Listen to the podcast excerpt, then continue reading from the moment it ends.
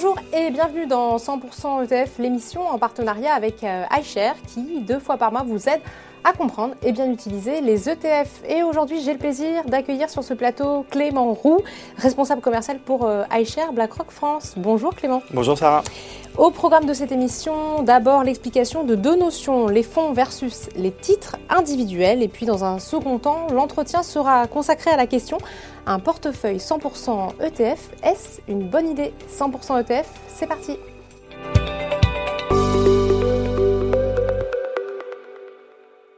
Clément, quand on pense investissement, on pense souvent aux actions d'entreprise qu'il faut sélectionner, mais il existe aussi ce que l'on appelle les fonds. Pouvez-vous nous éclairer sur cette notion? En effet, alors quand on parle d'investissement, on pense souvent à des titres en direct, donc soit des actions ou même des obligations d'entreprise.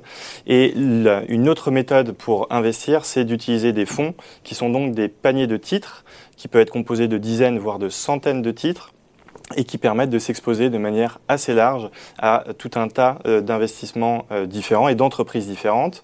Et euh, également, ça représente une option très simple d'investir, puisqu'il ne suffit qu'en une transaction d'investir sur un panel très large d'entreprises.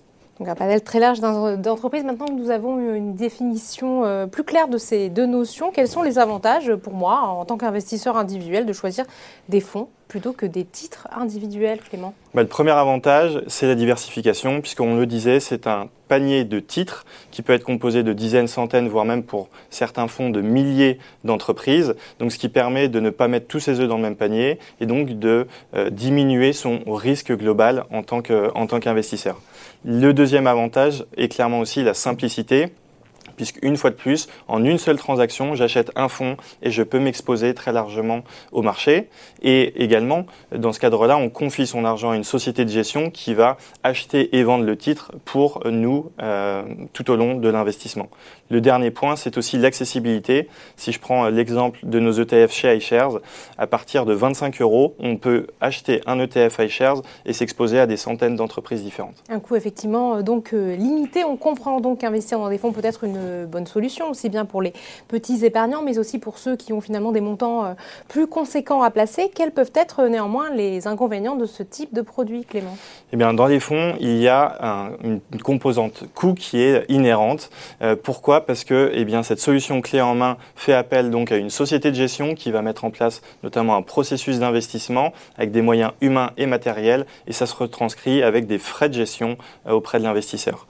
Le deuxième point, c'est que un boursicoteur, quelqu'un qui est passionné par la bourse et les entreprises, eh et qui souhaite euh, sélectionner lui-même les entreprises dans lesquelles il investit, il va peut-être pas s'y retrouver avec un fonds, puisque ça va, eh bien, prendre euh, un peu toute, euh, toute sa composante passion. la bonne nouvelle étant quand même qu'on peut, dans son allocation, aussi bien combiner des titres en direct et des fonds. On peut prendre l'exemple d'un OPCVM pour s'exposer largement au marché et puis utiliser quelques titres d'entreprise pour refléter certaines convictions qu'on peut avoir. Merci Clément. Et maintenant, on passe à l'entretien.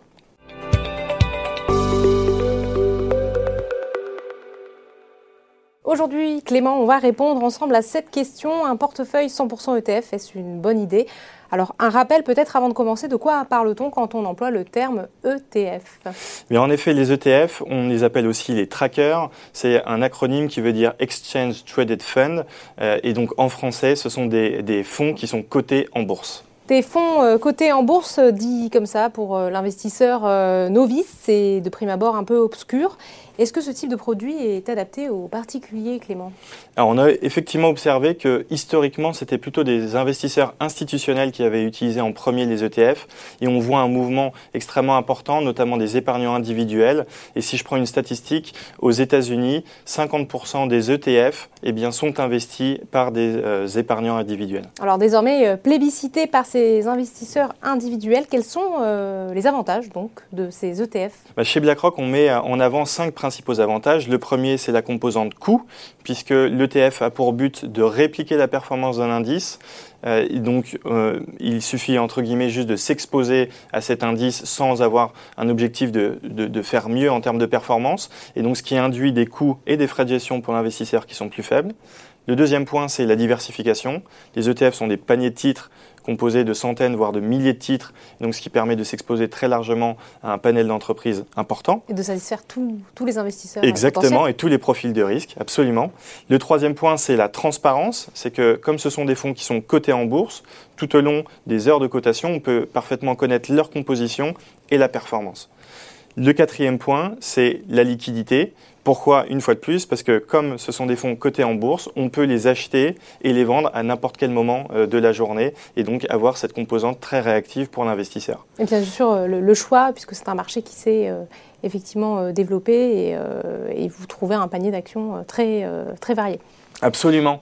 Euh, quand on prend le, marché d'ailleurs des ETF aujourd'hui dans le monde, il représente 10 000 milliards de dollars d'encours, ce qui est extrêmement large, et ça se traduit en termes d'offres produits, euh, une variété qui est extrêmement importante, aussi bien sur des ETF actions, obligations ou encore sur, sur les matières premières, et ce qui permet de correspondre à tous les profils euh, d'investisseurs en termes de, de, choix de produits. On peut aussi peut-être Clément rappeler quel type de, de compte ou d'enveloppe nous permettent d'acheter des ETF Absolument. Alors, on peut retrouver des ETF aussi bien dans des euh, comptes titres ordinaires que dans des PEA, donc plans d'épargne en action.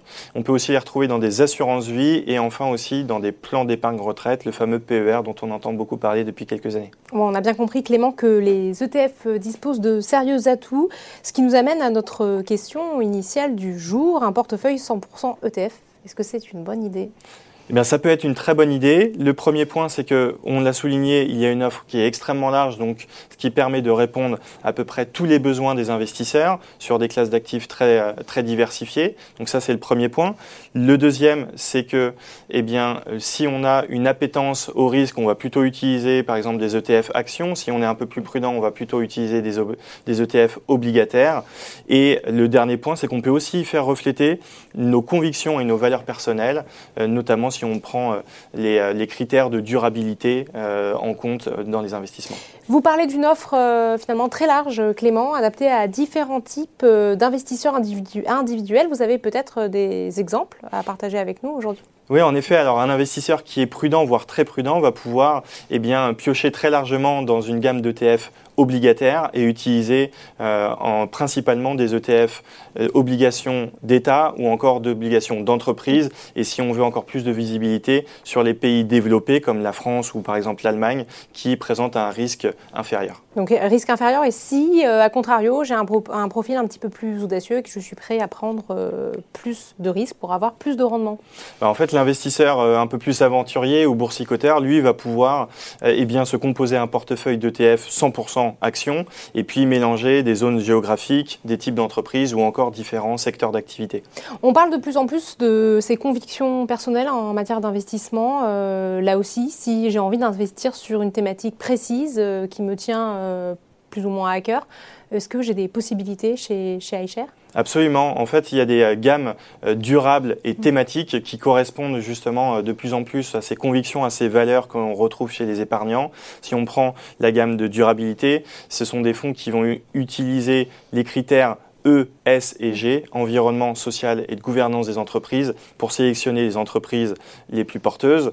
Et puis, on peut prendre aussi l'exemple de conviction personnelle. Par exemple, un féru, de high technology, de haute technologie, va pouvoir utiliser un ETF, par exemple, sur l'intelligence artificielle ou encore sur les véhicules électriques. Donc, il est parfaitement possible eh bien, de répondre aux, convictions et aux valeurs aujourd'hui des épargnants individuels au travers des ETF. Donc finalement, toujours une bonne idée d'avoir un portefeuille 100% ETF, Clément. Absolument. Merci à vous. Merci. Ce numéro de 100% ETF est maintenant terminé. Je vous donne rendez-vous dans 15 jours pour un nouveau numéro. À très vite.